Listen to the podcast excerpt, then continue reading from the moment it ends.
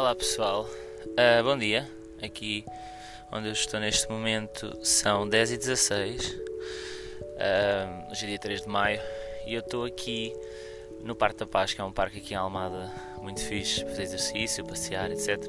E eu senti que tinha que me conectar um pouco com a natureza e então estou aqui sentado ao pé de uma árvore fantástica, que já toquei nela. Um, a gravar este episódio do podcast. Epá, vou ser muito sincero convosco.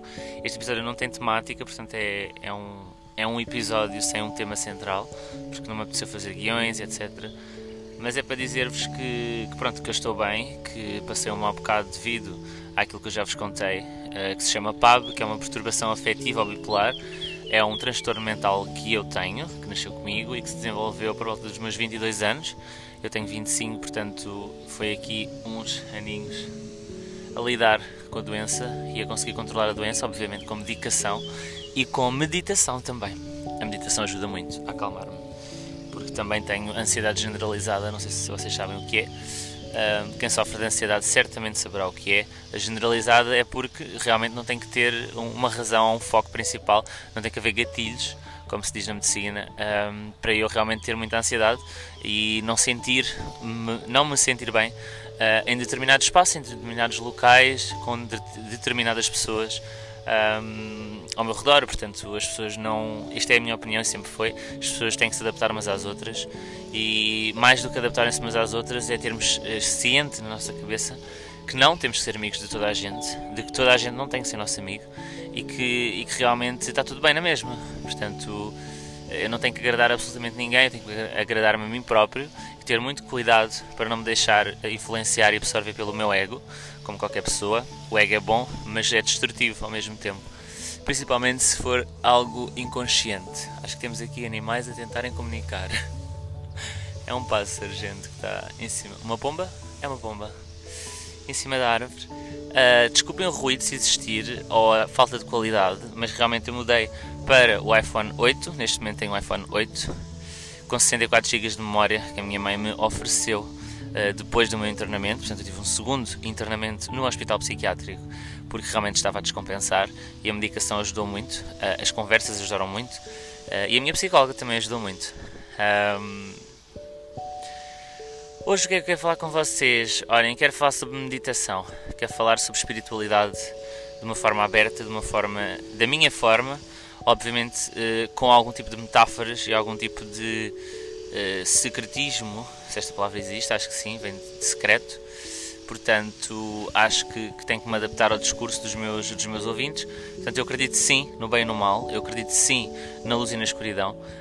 Um, e desenvolvi muito a minha espiritualidade nos últimos meses. Portanto, não sei se vocês sabem, mas sendo espiritualista, existe uma glândula no nosso cérebro, no meio do nosso cérebro, que se chama glândula pineal é uma glândula que realmente a medicina não conhece muito sobre, um, sabe o que ela faz? Aumenta ou potencia sentimentos e emoções, portanto, torna as pessoas hipersensíveis a, a, a ambientes ou a, à presença de outras pessoas ou de outros animais, plantas, portanto, todos os seres que têm realmente uh, energia, que têm realmente aura. Um, não sei se conhecem a palavra aura, uh, isso será para outro, outro episódio explicar-vos o que é aura, mas realmente desenvolvi muito esta glândula.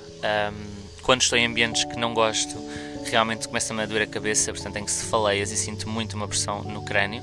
Um, e tem a ver com, com, com, esse desenvolvimento da glândula. O que é que a medicina diz sobre isto? Diz que a glândula pineal é uma glândula responsável por, lá está, hipersensibilidade e empatia. Portanto, torna as pessoas super empáticas. Uh, no sentido de uh, em vez de eu ver de fora realmente aquilo que se passa com a pessoa e tentar ajudá-la, parece que eu sinto exatamente a dor dessa pessoa enquanto falo com ela.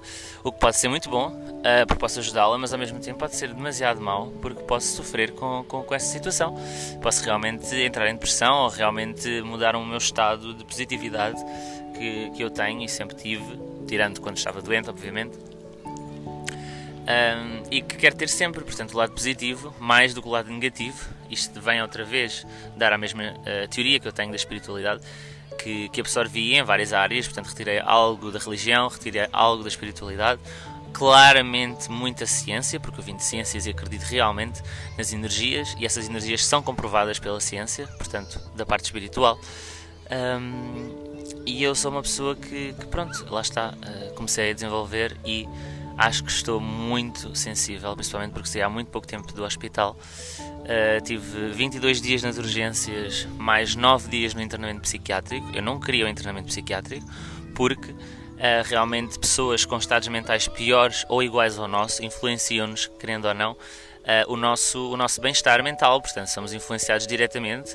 Uh, eu lidei com esquizofrénicos, lidei com pessoas com traumas de pós-guerra, com pessoas com demência, portanto, acaba por, ser, acaba por me influenciar de certa forma e piorar a minha recuperação. Por isso é que eu quis ficar 22 dias nas urgências e o médico concordou, aprovou, subscreveu e deixou-me ficar a maior parte do tempo do internamento na urgência do hospital em que realmente eu lido com problemas mentais, mas a grande maioria são problemas físicos, uh, problemas de, de, órgãos, de pronto, tudo o que é físico no ser humano. O que é que eu vos quero dizer mais? Deixa-me ver só em quanto tempo é que isto vai.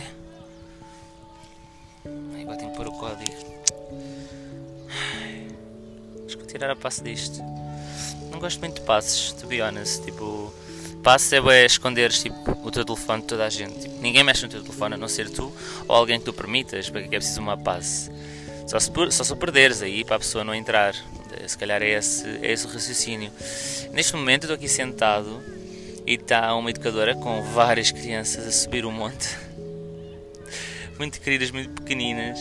Eh, eu tenho uma relação com crianças assim um bocado estranha, ou seja, eu gosto muito de crianças, quero muito ser pai, uh, e se puder ser pai biológico, melhor ainda, uh, com os meus genes. Uh, o que ao mesmo tempo dá-me algum medo, porque a minha doença passa de geração em geração, portanto é provável que o meu filho também seja tenha a perturbação afetiva bipolar. mudou o nome, agora chama-se PAB. Antigamente chamava-se bipolaridade ou transtorno bipolar. Agora chama-se PAB, acho mais elegante. E é uma perturbação, não é um problema. Não pode ser um problema nas vossas vidas. Uh, pegando o raciocínio do pai, a única coisa que me irrita nas crianças realmente é os gritos. Portanto, uh, uma psicóloga amiga minha disse-me que as crianças, quando gritam, é porque estão muito felizes. Portanto, é algo bom, mas é algo mau para mim, para a minha cabeça. Eu detesto gritos. Tipo, a minha personalidade não combina com gritos. Uh, e realmente as crianças gritam por tudo e por nada. Por, e são gritos constantes. Acho que as que não gritam são muito bem educadas pelos pais. E esse comportamento é verificado e é corrigido. Um, porque não sei se vocês sabem, aprendi isto no livro há pouco tempo. Eh, há pouco tempo, desculpem. As crianças uh, são uh, diretamente influenciadas pelos pais. Não é bater que vai educar, não é proibir que vai educar, não é castigar que vai educar. Realmente é fazer o comportamento que acham mais correto e o filho irá hum, reproduzi-lo um, em termos de adaptativos e em termos de influência direta, porque a criança é muito influenciável. Quanto mais adultos nós somos, mais maduros nós nos tornamos, menos influenciáveis nós somos. Agora tenho as crianças a querer falar comigo. Olá!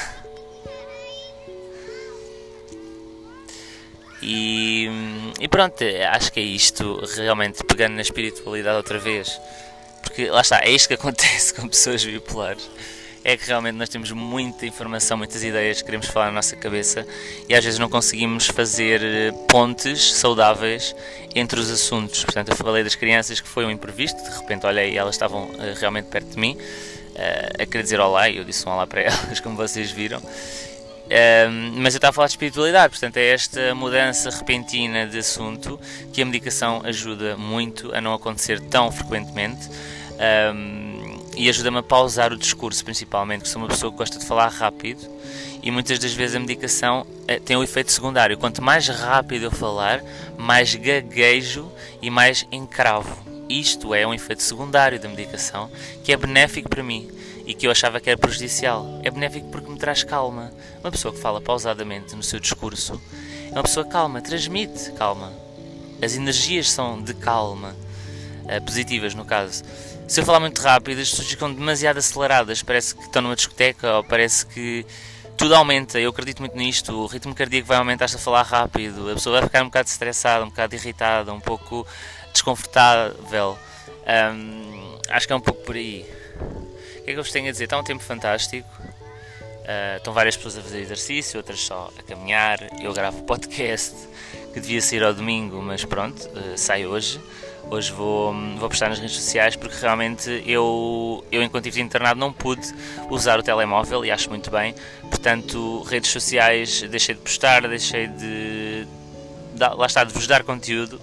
Uh, e dessa forma caiu bastante seguidores, eu perdi cerca de 60 seguidores e cada vez está a cair mais, portanto eu tenho mesmo que voltar à rotina, tenho que voltar aos apontamentos, uh, tenho escrito músicas, portanto comecei a composição também de uma forma mais, mais, mais séria e mais focada e realmente deitar cá para fora, para o papel, tudo aquilo que eu sinto de, de vários assuntos. Um, atualmente, provavelmente, atualmente, provavelmente, está bom. Uh, Atualmente eu estou solteiro, porém estou apaixonado pelo meu ex-namorado há um ano, desde que terminámos. Portanto já passou um ano e qualquer coisa, quase dois, aliás. Um, não dando muita importância à pandemia e não contando com a pandemia, obviamente, mas a pandemia ainda nos afastou mais em termos de amizade, porque nós realmente acabámos, mas ficámos amigos. Uh, embora eu queira, eu queira mais, mas, mas pronto, não, acho que não vai acontecer. Se acontecer, vai ser um milagre, entre aspas. Um, porque realmente foi a melhor pessoa que eu conheci até hoje e a pessoa que eu gostei mais, a pessoa que eu ajudei um, realmente a sentir-se confortável na pele dela de forma plena e completa. Uh, e foi, foi a primeira pessoa que eu amei. Ok, a palavra amar é muito complicada, é uma palavra muito banalizada e é uma palavra que deveria ser aplicada só, exclusivamente, quando a pessoa realmente sente que ama quer aquela pessoa sempre ao seu lado. Uh, e eu amo e amei uh, o meu ex-namorado e é muito difícil deixar de amar. Uh, con con consegui pôr na friend zone novamente, depois de ter sido tão intenso e tão bom. eu posso desabafar, eu estava em depressão nessa altura, há dois anos atrás, e o meu ex-namorado conseguiu ter um papel super importante na minha recuperação. Era a única pessoa que me conseguia tirar de casa, era a única pessoa que realmente me dava felicidade, me levava a sítios novos, a sítios incríveis. Eh, eu ontem estive no Mac com a minha mãe e só me preciso chorar porque é um sítio que me faz muito lembrar uh, os momentos que eu passei com ele. Um deles foi no Meco uh, e foi incrível porque estava a pôr do sol, etc. Um, e foi nesse dia que eu senti que realmente dei o primeiro beijo ao meu ex-namorado que eu senti como amor. Foi um beijo mesmo intenso, eu lembro perfeitamente disso. E claro que tivemos eh, juntinhos e etc. Mas, eh, mas eu tenho a certeza que ele não me amou. Portanto, eu amei-o, ele gostou de mim só. E eu ajudei a ultrapassar muitos conflitos internos que ele tinha e que ainda tem. Mas isto é a vida pessoal dele, não vou continuar por esta, esta temática, não vale a pena. Ainda ele ouve o podcast, sei lá. Uh, eu acho que ele não ouve, mas pode ser que ouça. Estou um, feliz, estou bem, estou estável, é isso que eu quero para a minha vida. Falta-me só realmente a liberdade que eu não tinha no hospital, voltei a tê-la, portanto estou num parque. Uh, e foi, é muito importante para mim, faz muito parte de mim o, o sentido de liberdade, de livre arbítrio. Um, e realmente o, hospital tira-nos isso, tira-nos isso, tirou-me cigarros, portanto tirou-me a nicotina da obrigação por causa do Covid não é possível fumar no Hospital Psiquiátrico de Almada, onde eu, onde eu resido, e antigamente tínhamos uma sala de fumo que se tornou uma sala de meditação. E era aqui que eu queria chegar. Desculpem, mas apetece-me um cigarrinho. Porque é muito intenso estes temas. Desculpem o ruído aqui das crianças aos gritos. E deu à procura do isqueiro que não sei onde é que eu coloquei. Mais um isqueiro que foi à vida. Isto deve ser. Eu tenho a certeza que estas coisas acontecem por alguma razão. Se eu não tenho isqueiro, é para eu não fumar. Estou tão relaxado, porque é que vou fumar? Porque realmente estou preso à nicotina, em primeira instância. Em segunda instância, sou parvo, porque sou cantor e não deveria fumar. E em última instância, hum, não tenho isqueiro. Pronto. Não tenho realmente. Uh, deve ter ficado dentro do carro. Uh, não sei. 14 minutos e 8. Uh, eh, Vou-me levantar. Estou farto no chão. Portanto, tenho um iPhone 8. Este microfone penso eu ser melhor do que o outro do iPhone que eu tinha, o iPhone 6S, que morreu a bateria. Portanto, a bateria ficou morta, viciada. E eu ainda tentei resolver o problema e consegui resolver o problema durante algum tempo. E o que é que aconteceu? Quando estava a pôr o ecrã outra vez, partiu o ecrã todo. Cristais por todo lado, riscos por todo lado, Maria Sangrenta, I don't know, mas uh, pronto, uh, a minha mãe acabou por perceber que realmente eu trabalho com isto, embora ainda não receba nenhum dinheiro sobre, sobre o, o, meu conteúdo, porque também não sou muito conhecido, mas acho que temos que começar do zero. Temos que começar com mil seguidores, de mil vamos para dois mil, vamos para três mil, chegamos aos 10k, já temos o Swipe Up, portanto, no Instagram, que é a rede que eu mais utilizo, que vou dizer outra vez, para não se esquecerem, by dois underscores Richard Sant, que é o meu nome, eu acrescentei o Sant, porque o meu nome artístico é Richard Sant, que é para ser internacional, acho que fica minimamente no ouvido, é catchy. E hum, eu identifico muito porque Richard é a tradução direta, eu sou Ricardo Santos, portanto dos Santos cai o O e cai o S e fica Sant. Eh, foi a minha ideia. Portanto, não sei que horas são. Que horas são? Que... Ai pá, eu estou muito cansado. Quanto tempo é que vamos? Vamos em 15 minutos e 32. O que é que tenho mais para dizer até aos 20? Uh, estou a ficar velho, 25 anos, faço 26 este ano, em novembro, dia 28, não se esqueçam de me dar os parabéns. Um, e realmente não sei o que é que é de fazer porque a pandemia continua. Uh, eu queria reunir algumas pessoas. Faço 26 anos, portanto estou a ficar velho novamente. Quase nos 30, gente isto não é fácil lidar com esta insegurança ou este medo da velhice. Eu acho que não tenho medo da velhice, eu tenho medo de perder faculdades com a velhice, de ficar mais, entre aspas, burro ou demente como pessoas que eu encontrei. Claro que será muito mais para a frente, as pessoas tinham 80 anos, as que tinham demência, mas esquecer-me das coisas, sei lá, não ter motivação, olhar-me ao espelho e ver rugas, tipo os sinais da velhice é que me assustam. A velhice em si não, porque eu sei que faz parte e que realmente voltamos a ser crianças quando somos uh, idosos, tenho a certeza. E hum, eu não tenho medo disso porque acho que são fases da vida e eu quero passá-las. Portanto, principalmente isso. Eu quero vivê-las. Acho que fazem parte. E não posso, se eu, não, se eu tiver medo delas, uh, vou ter um medo, portanto, uma insegurança, vou ter eh, problemas uh, associados ao foro psicológico. Uh, e realmente eu já tenho bastantes que são crónicos e que tenho medicação para, portanto não, não quero mais. E é um bocado assim que eu tenho levado a vida ultimamente e que vou levar sempre: é não sofrer pelos outros, não tanto, uh, poupar mais a mim, pensar mais em mim, cuidar de mim, uh, do meu ego, da minha saúde mental. Portanto, se eu começar a perceber que a minha saúde mental está a ser influenciada ou deteriorada pela saúde mental de, de outra pessoa realmente eu vou ajudá-la ao máximo que eu conseguir, mas a partir do momento que eu perceber que a minha saúde mental está realmente a baixar ou a aumentar, portanto, ou ficar muito, muito, muito feliz, ou ficar muito, muito, muito, muito triste, depressivo, é isto que define a PAB, perturbação afetiva um, bipolar. E realmente, epá, chega, chega. E eu estou a ler um livro que se chama Olá! Estou a ler um livro que se chama Como Ver e Ler a Aura, da editorial Estampa. Ted Andrews é o autor. Uh, tem ali em cima a dizer chakra, portanto é uma coisa que eu acredito muito, chakras e principalmente a nossa aura. E este livro é sobre auras, que também é o álbum da Nanny, o primeiro álbum dela. Uh, Chama-se Aura. E realmente este livro está a ser fantástico. Tem imagens também, não é só texto. O texto até nem está muito pequeno nem muito grande. Lê-se bem. Está um pouco. Hum, é que é de explicar? Numa página ela está completamente coberta de letras e os parágrafos são muito extensos. Acho que isso aí foi mais a parte filosófica do autor, provavelmente, e de não se focar realmente no assunto que quer falar e, de, e começar a, a, meter palha, como eu costumo dizer.